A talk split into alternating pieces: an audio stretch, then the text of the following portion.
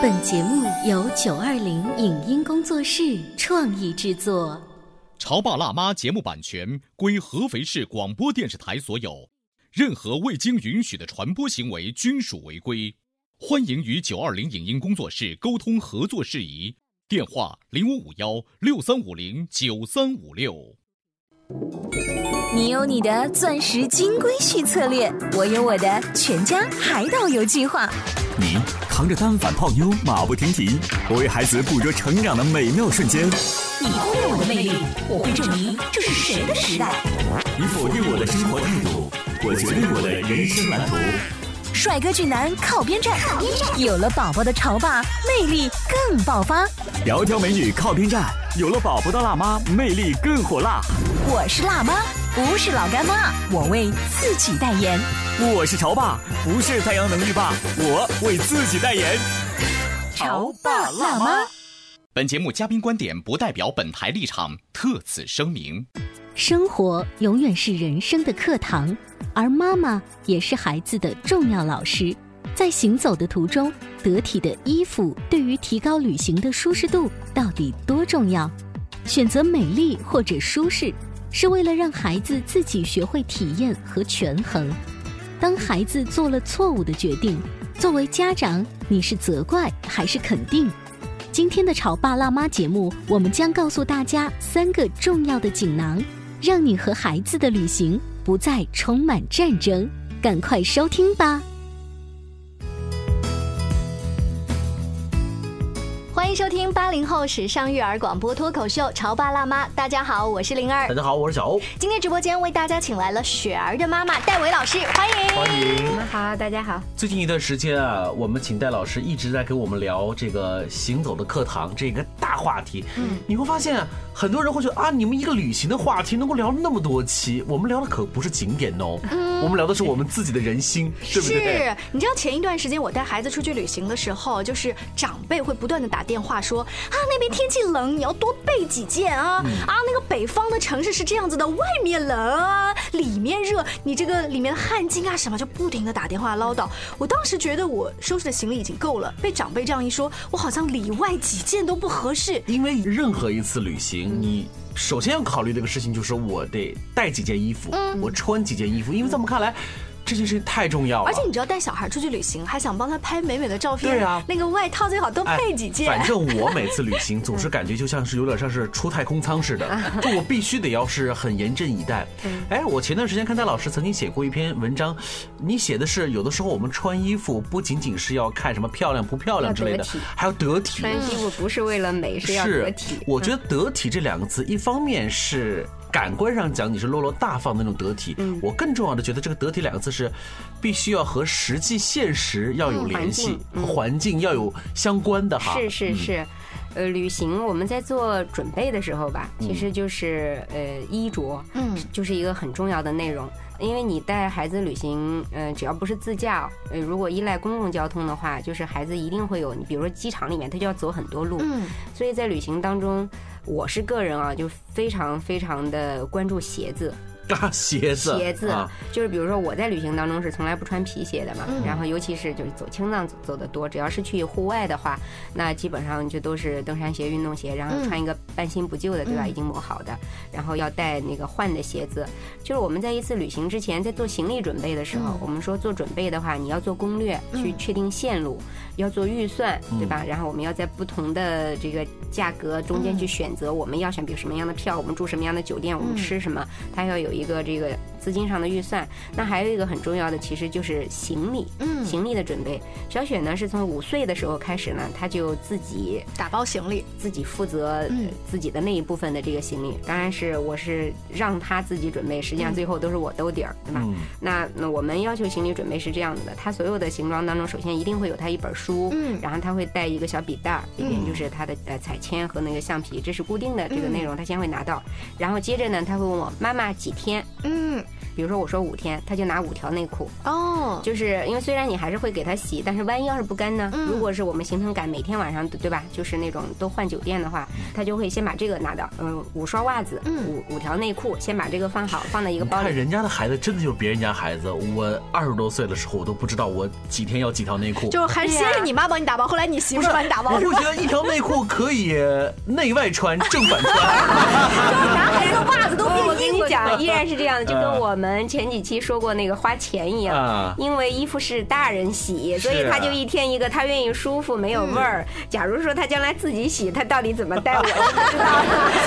呃，那么小的孩子在进行行前自己的旅行包的这个收拾的时候，嗯你就能够看得出这个孩子有这个规划性，对，于就是生活的关注度。在大人引导下的，然后接着他就比如说他就会拿那个洗漱包嘛，因为他要拿牙刷，然后他自己以前的话呢，他一定要带自己的牙膏，因为小朋友有的有有儿童牙膏，那他现在呢，他就愿意用大人的牙膏了，就是他不觉得，比如黑莓也好，什么那个云南白药也好，他都能接受了，他就知道那个一管牙膏还是比较重的呀，因为他要自己背嘛，就是以前他要自己带牙膏，是因为他不能接受大人的那个冲的味儿啊然后现在是他决定自己不背，是因为他不用重量了，因为他能受得了。就是你慢慢会看到这个变化啊，牙刷、牙膏放在那里，这个擦脸油不一定啊，因为它是它不是都擦的，就小毛巾，就这些洗漱的，他先把它弄好了之后放在那儿，然后就问我都有什么项目。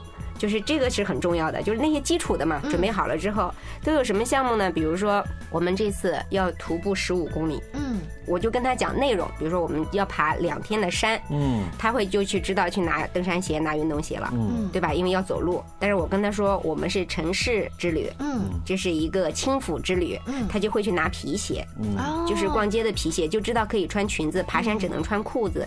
那如果场景特殊的话，我会提醒他，比如说有一次是我带他去参加一个聚会，然后接着去内蒙了，去大草原了，然后呢，我就跟他说，我们前面一班要在一个五星级酒店里边参加一个参加聚会。两次嗯。晚宴，他就会知道去拿一个纱裙配小黑皮鞋。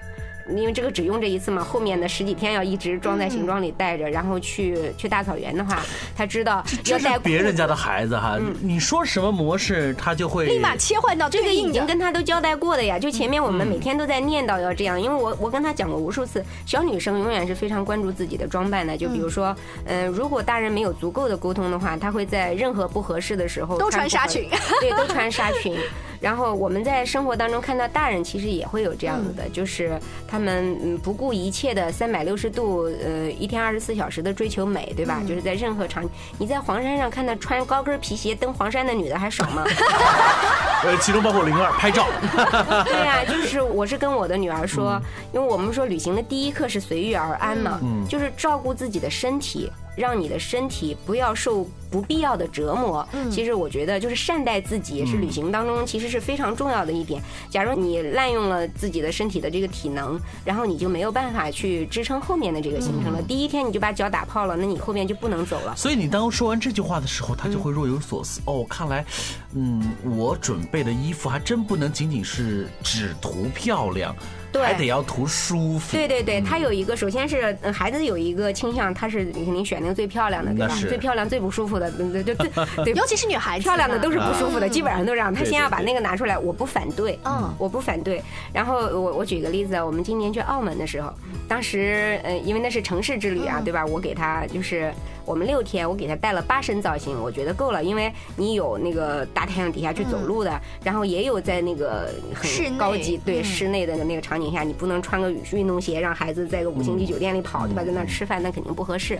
然后我给他带了足够的衣服，他就天天都想穿那个。嗯，漂亮的那个。漂亮的那个，漂亮的那个呢，它热呀，夏天你知道吗？漂亮的那个，有首先是皮鞋磨脚，再有一个就是那个裙子，它带撑裙，你知道，小孩？那个那个在户外当时是绝不应该穿的这个衣服，它只能在五星级酒店里啊。各位可以脑补一下，大热天外面有一个艾莎公主 在那儿走着的样子啊。就是我们在迪士尼的时候就看到好多小孩穿那个天鹅绒的那个衣服，你想想看啊，那个 那个温度下，那真是，当时小雪就在迪士尼的时候，小雪是很能那个的，她就会说。他们好傻呀，公主没有这么狼狈的，你你知道吗？哦，结果他自己在澳门的时候就演了对，在澳门的时候，是因为我们在一个酒店里边，她穿上身的时候，她是舒适的，嗯，对吧？但是我跟她讲，我说我们今天是去大三巴嘛，然后要走路，而且我跟她说那条街上不是柏油路，对，它是凹凸是石头的石头路是石头路。我说你要按照登山的路来选择鞋子，然后给他带的啊有两双皮鞋，两双运动鞋，那肯定他应该穿运动鞋嘛。他说不，因为那双皮鞋是新买的。漂亮吗，哎呀，长新。对吧？然后他就说我要穿这个皮鞋配这个裙子。我说这个裙子只能在冷气很足的酒店里，外边还要披一个外套那样穿。然后他说我就想这么穿。这个时候我觉得可能我跟其他的家长不太一样一点的，我就说你没有强制，对对对。对，如果是放在我们家的话，肯定对就是绝对不行一开始他我会一开始先找各种理由说服他，对当我说服不了的这种就是我先温柔的把道理妈妈不行都说完嘛，我先跟他预告了说我们的行程是这样的，那那个像山路对吧？那个气温是什么样的？我们中间要走多少路？然后我建议你做这个准备，我认为你现在的选择不太合适，你会让你受罪的。我不会说你让我丢脸，然后我不会说你会狼狈，我会说你会身体会受罪，你的脚会疼啊，对吧？你会身体会热。他说：“妈妈，我觉得这样很好，我不想换，我已经穿好了。然后呢，我就没说话，我就去穿自己的衣服。我穿一件旧的衣服，然后全棉的衣服、吸汗的衣服、防晒的衣服，对吧？穿上正的运动运动鞋。我说妈妈是这个范儿，嗯，你知道吧？有的时候这个这一招对孩子也是有用的。他一看你是这样的，我愿意跟妈妈，搭呀他可以从众啊。他有的时候大人对孩子的影响，他愿意从众，跟你一样，对吧？你要穿亲子装嗯嘛？他说不，就这个。还很坚持。对，还很坚持，因为。这个时候，我依然我不会说这个熊孩子，这个蠢孩子，我依然说这是个好孩子，他爱美，他确实这样很美。然后我就其实是当孩子犯这种错误的时候，只有你家长多辛苦一点，我就先认真的把他拉下来，我们在沙发上坐下来，我说妈妈跟你重复一遍，嗯，今天的行程是这样的，合适的是这样的，嗯是我这样打扮。其实你这样还是想洗脑呢，在那个时候不是洗脑，我跟他说道理嘛，啊就是先道理，因为他已经八岁了，可以明白道理了。更小这个是没有用的。然后呢，我说，呃，你的这个呢，我预计衣服会让你怎么样，鞋子会让你怎么样，但是你的这是你的选，你决定不改啊。他还把头发这样披着，然后我说出去会热死，会长痱子啊。我说你决定了吗？他想了一下，这时候还是起作用的。他想了一下子，他就拿个皮筋儿把头发扎个马尾巴。他说：“妈妈，我改了，哎，有三个嘛，我说了三个不合适嘛，我说这个我改了啊，然后这个我就想这么漂亮，嗯对吧？你还拍照呢，我就想这么漂亮，我然后我就很认真的跟他说，就是你尊重孩子，其实是表现在所有的细节上的，对吧？我就跟他说，这是你的决定，妈妈尊重你。但是我是你的亲妈，对吧？你不是充话费送的，我心疼你，所以妈妈为你准备了三个锦囊，三个锦囊，这怎么像神话故事一样因为我预计到你会受罪，嗯我舍不得你受罪。什么样的三个锦囊呢？在接下来会跟小雪在去大三巴的路上面用上吗？我们稍微休息一下，回来接着聊。潮爸到，辣妈到，准爸到，育儿专家请。中国内地首档八零后时尚育儿广播脱口秀，陪你一起吐槽养育熊孩子的酸甜苦辣，陪你一起追忆自己曾经的小世界。潮爸辣妈。潮爸辣妈播出时间：FM 九八点八，合肥故事广播，周一至周五每天十四点首播，二十一点重播。网络收听，请下载荔枝 FM、蜻蜓 FM、阿基米德、喜马拉雅、中国广播以及苹果 Podcasts，搜索“潮爸辣妈”订阅收听。微信公众号请搜索“潮爸辣妈俱乐部”，参与节目互动哦。您正在收听到的是故事广播《潮爸辣妈》。本节目嘉宾观点不代表本台立场，特此声明。生活永远是人生的课堂，而妈妈也是孩子的重要老师。在行走的途中，得体的衣服对于提高旅行的舒适度到底多重要？选择美丽或者舒适，是为了让孩子自己学会体验和权衡。当孩子做了错误的决定，作为家长，你是责怪还是肯定？今天的潮爸辣妈节目，我们将告诉大家三个重要的锦囊，让你和孩子的旅行不再充满战争。赶快收听吧！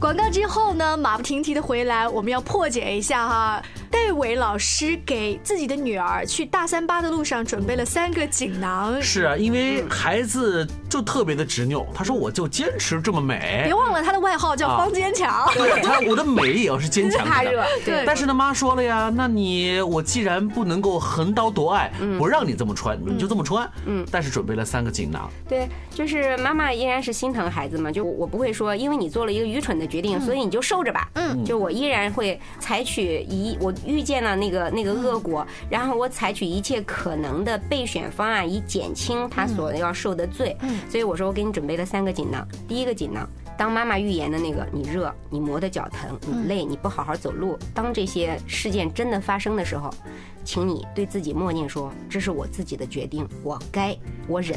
”你这你这可是锦囊啊？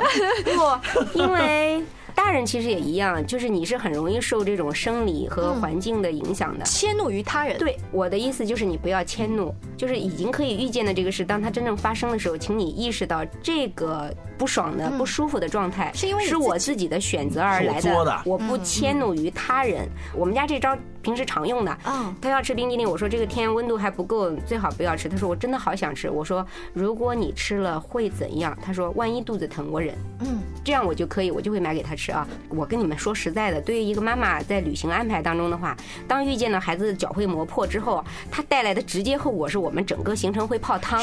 呃，因为我的体能就就在这儿啊，他五十斤，我八十斤，他万一走不动的话，我是不可能抱他的。就是万一他的脚坏了，我们不单是不能往前走，不能完成整个这个旅行计划，更重要的是我还要把他弄回酒店来。嗯，就是这个实际上一定是我要面临的一个问题，但是我不会畏惧。就是既然孩子选择了，我接纳他，我要面临这个，但是我不会跟他说你这么选择，你会给妈妈添麻烦。理解这个概念吗？所以你的第二个锦囊是怕他的脚受伤。我就给他带了一双更厚一点的棉袜，然后呢，给他带了一双半旧的运动鞋，打包放在我的背包里他。知道吗？我跟他说了，第二个锦囊嘛，嗯，我说第二个锦囊呢，是我给你带了一双半旧的运动鞋，一双运动袜。如果你的新皮鞋和丝袜让你不舒服了，你可以继续忍，只要你忍得了。如果你不忍了，这个锦囊妈妈随时给你打开，就是我不会说小样儿选的，你自己吃亏了吧，你你怂了吧，就是我不会这么说。妈妈随时，我就是一个温暖的港湾，我我随时愿意帮你减轻你的这个痛苦。然后好，第三个锦囊是我帮你带了一件全棉的嗯裙子。哦，然后它吸汗，它可以在阳光适合我们在户外活动。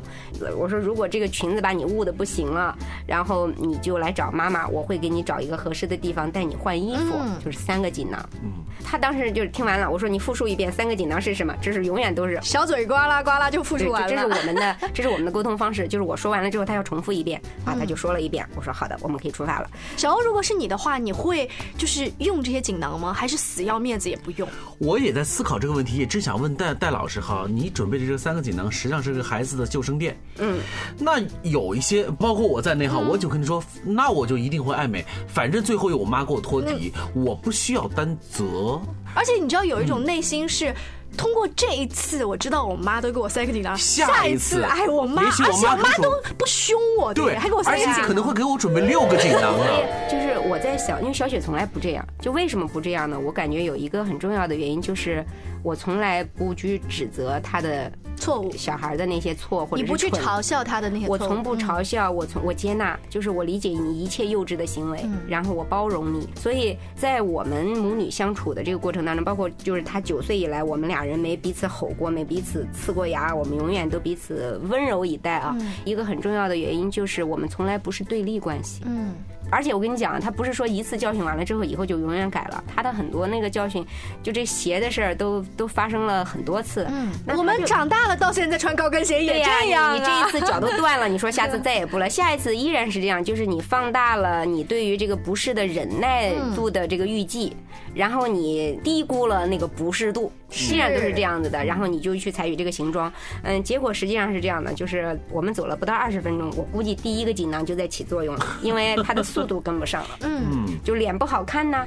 他永远要走在后面，没关系，我绝不催他，我不说，你看吧，就是你选择不对的鞋，然后你拉着我们后腿了，我没有，他走得慢了，我就跟在他身边，我们之间，我前上一集讲过的，我们有一个约定，就是当我预计到他需要支持的时候，我会握他的手，就给他力量，去更重的握他的手，没关关系，我耐心的等待。然后我说你已经在使用第一个锦囊了吗？点点头，这个是用的最快的。我心里好，后边俩就得使了。大概又走了不到十分钟，正好我们遇过了一个酒店门口，然后他就说：“妈妈，我换鞋。”嗯，我就立刻啊，就是我们立刻在那里坐下来给他换鞋打包，然后我就心里想，好了，等一会儿就是第三个了。他撑到了晚上。哦，也就是说衣服真的没有换啊？对。那呃，一方面呢，我们会说，那他可能是真的很坚定的，就是忍耐度上去了。再一个，可能他真的是很在意那个时候的选择，就是美是我最重要的考量。就是所以啊，你没有必要把孩子一下打倒在地啊。大人不讲究，他讲究，孩子爱美是没有错的。然后包括我给他带运动鞋，他是两双运动鞋嘛，我也选了那双能配这个裙子的。嗯。你理解这个吗？就是你的风格，就看上去他穿这个太差，不丢人。他穿这个运动鞋不丢人，然后他就选择了穿这个运动鞋配那个袜子嘛。然后他那个，到现在你们在我表扬他了啊！你是对自己做了一个估量嘛？我要漂亮到什么程度？然后你居然真的耐到了，这个是很棒的呀！这就是你啊！嗯。然后所以我表扬了他的坚持，也表扬了他的不坚持。反正他啥都是好。那你说，呃，雪儿下次会不会也是因为妈妈的鼓励，我这么会打扮，打扮这么漂亮？我照样带，就是可能不适合，但是最美的衣服出去。他现在会考虑到这个。我我再举个例子，我们就前几天我去带他参加一个公益徒步，嗯，然后当时呢是因为我是项目的这个组织者之一，我就提前去了。然后他呢是跟着别人呢，在我之后的一天他才去的。走之前呢，我特意叮嘱了他说要走十二公里山路，一定穿半新不旧的鞋。这个经验已经，你想想看，我们这么多次旅行，嗯，结果呢，等到他真的到我跟前之后呢，我就崩溃了。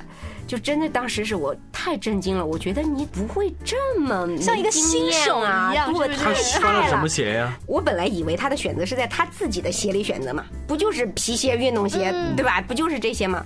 他翻鞋柜翻出了一双我的 帆布的内增高的鞋，就是为什么鞋柜里翻出来的？那是一个我也不穿的鞋，知道吗？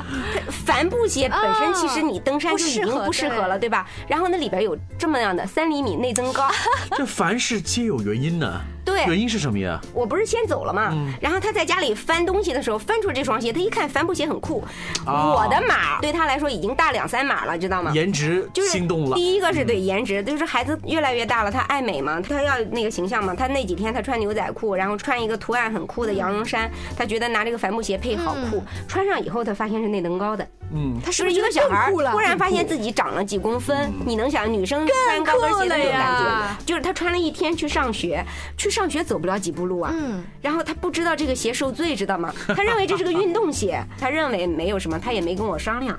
你就他当站在我跟前的时候，他穿了一双帆布的内增高，而且比他的脚大三码。我当时就崩溃了，我就想，因为我也没带备用的鞋，如果我带备用鞋的话，我就给他了，对吧？然后。我当时其实就有点不淡定了，因为他这个公益徒步是开弓没有回回头箭，是你走在半道上没法，它是个山，你上去没人扛你下来的，我也不可能扛他下来。然后我就很认真跟他讲，我说你放弃吧，嗯，不走是可以的。他说：“妈妈可以啊，这鞋穿着很舒服啊。”我说：“大呀。”他说：“舒服。”然后我说：“硬啊，那舒服。”因为他的舒服跟我的这个判断不一样，因为他没有我的那么多受罪的经历嘛。我说：“妈妈受不了，妈妈太担心了，妈妈建议你不要走了，你留在这个出发点等着我们回来。”然后他说：“我跟你说了没事儿。”他撒丫子就走了。嗯，就是然后他就不在我的视线范围内了。嗯，对。然后呃啊，还是老规矩，一路打电话给我妈妈，我在你前面，你到哪儿了？走了五公里，就是他在我视线的范围内出现了，因为他走不动了。这 绝对不是他平时的实力。对呀，因为今天的鞋子不合适。他三年前我们走过同样的一条路，那时候他比现在小三岁啊，他已经就能完成了。所以这次他如果穿个旧鞋来完成，我们不仅仅可以完成。你没有锦囊了。我有锦囊，你还有锦囊。对，我第一个锦囊依然是妈妈的陪伴和她的自我接纳，别抱怨，其实是一个很好，还是会紧紧的握住所以第一个锦囊就是，这是我自己的选择，我多了一重体验。嗯嗯，就是我没上山，我不知道这个鞋确实不能走路，我现在知道了，这就是你的收获啊，对吧？恭喜你，你的人生经验更丰富了。然后妈妈在这里，妈妈陪伴你啊，这是第一点。第二点是，我说咱俩换鞋吧。哦这就是妈妈才能做的事情啊！他看了一眼，好吧，走了四百米，妈妈这个鞋更不舒服。登山鞋是高帮的，它对那个脚踝不是有磨吗？然后也一样，对他来说大三码嘛。然后我也已经这四百米，我穿这个鞋我也想死了。然后 你们俩光脚吧？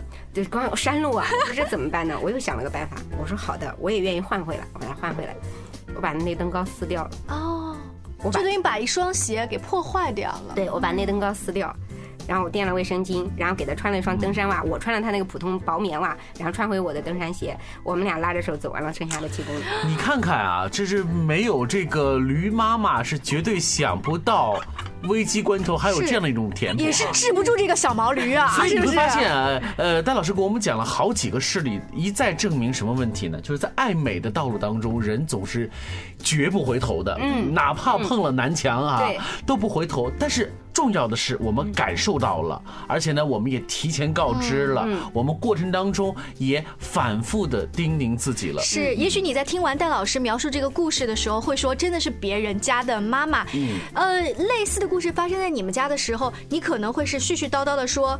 我就说吧，对对不对？或者他已经把这个所谓的锦囊放在自己的包里了，但是当他把这个运动鞋再拿给自己的孩子穿的时候，会说：“妈妈早就讲过吧。”我不会说你为什么一定要说这个话呢？也许在听完这个节目之后，我们会说锦囊我们准备了，但我们学着戴老师不要把那句话说破。哎，对，就是我是说，父母对孩子的养育，然后教育和陪伴，实际上是全方位的，是三百六十五天、二十四小时的。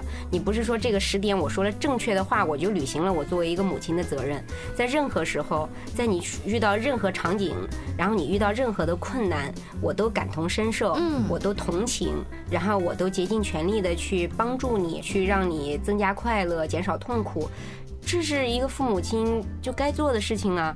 我没有必要以我对你错，我胜了你输了，你的孩子输在你手里，你赢了他，你有什么好得意的呀？所以我觉得啊，戴老师应该经常多来我们的节目，跟我们去聊一聊他跟他的宝贝女儿之间的这个互动。你会发现，这一对儿不一样的母女，他们不一样的互动，给我们带来很多不一样的感是。，我想广播前的一些朋友也会好奇说，哎，这个小雪是一个什么样子的神奇的小女孩呢？希望有机会呢，可以雪儿跟戴老师一起做客我们的直播间或许。小雪也会有更多奇葩的观点。对，下期见，拜拜。再见